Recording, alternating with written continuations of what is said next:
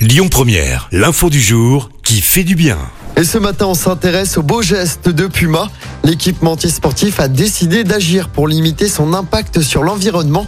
Il y a quelques jours, Puma a dévoilé un nouveau maillot, mais il était un peu particulier. Et pour cause, il était en fait conçu à partir d'anciens maillots.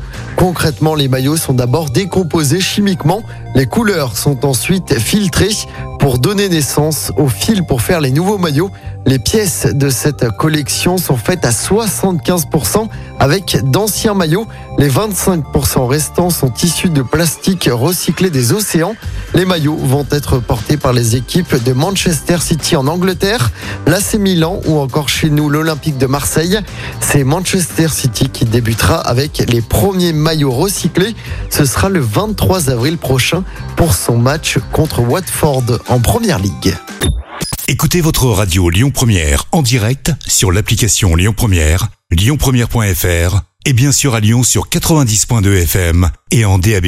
Lyon Première